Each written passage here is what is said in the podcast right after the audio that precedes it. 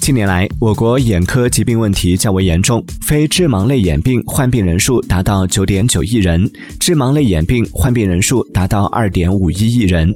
一些错误的用眼习惯正在威胁着大家的眼部健康，比如边走路边玩手机、滥用眼药水。长时间盯着电子屏幕等。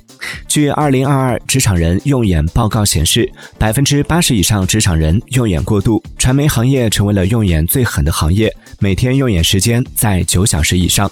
专家建议，连续用眼时间不应超过四十分钟。对于时常感到眼睛局部不适的人，可以使用人工泪液或无防腐剂的眼药水来改善眼部循环。